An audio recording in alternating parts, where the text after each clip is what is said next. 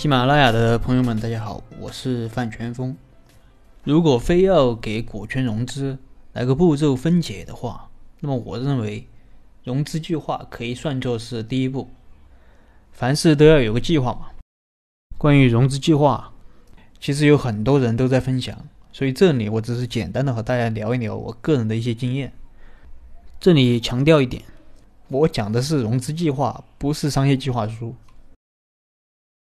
那有人说这个融资计划其实没有什么用，因为投资人来投你，看的是你的模式，看的是你的利润，啊，看的是你的团队。创业者只需要专注于自己的梦想就可以了。这句话说的很对啊，其实我也同意。那么为什么我还要讲融资计划呢？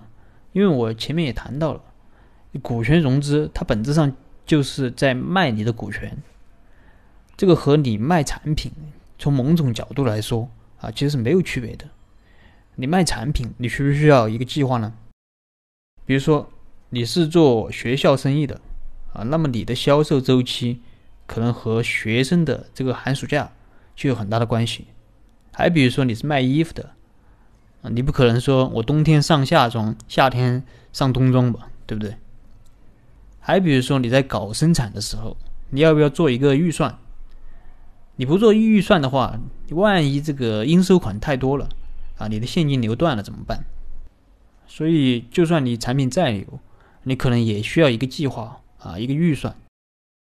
那么股权融资也是一样的，不同的时间卖股权，那可能效果是完全不同的。那么这个股权融资计划，我主要讲两点。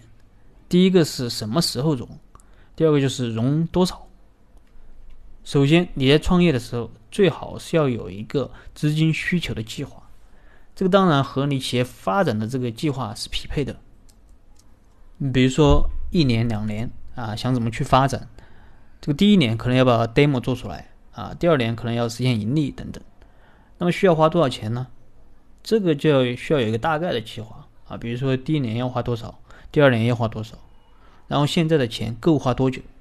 有了这个计划，就可以去思考啊，我该什么时候去融资？啊，我下一次融资到底是融多少？那么究竟我们该什么时候去融资？啊，融多少比较合适？啊，请继续收听下一期的节目。好了，今天的分享就到这儿。如果你有什么疑问，你可以添加我的微信或者给我留言，我们再深入的沟通交流。当然，你也可以把这一期的内容分享给感兴趣的朋友。让他们和你一起学习，共同成长。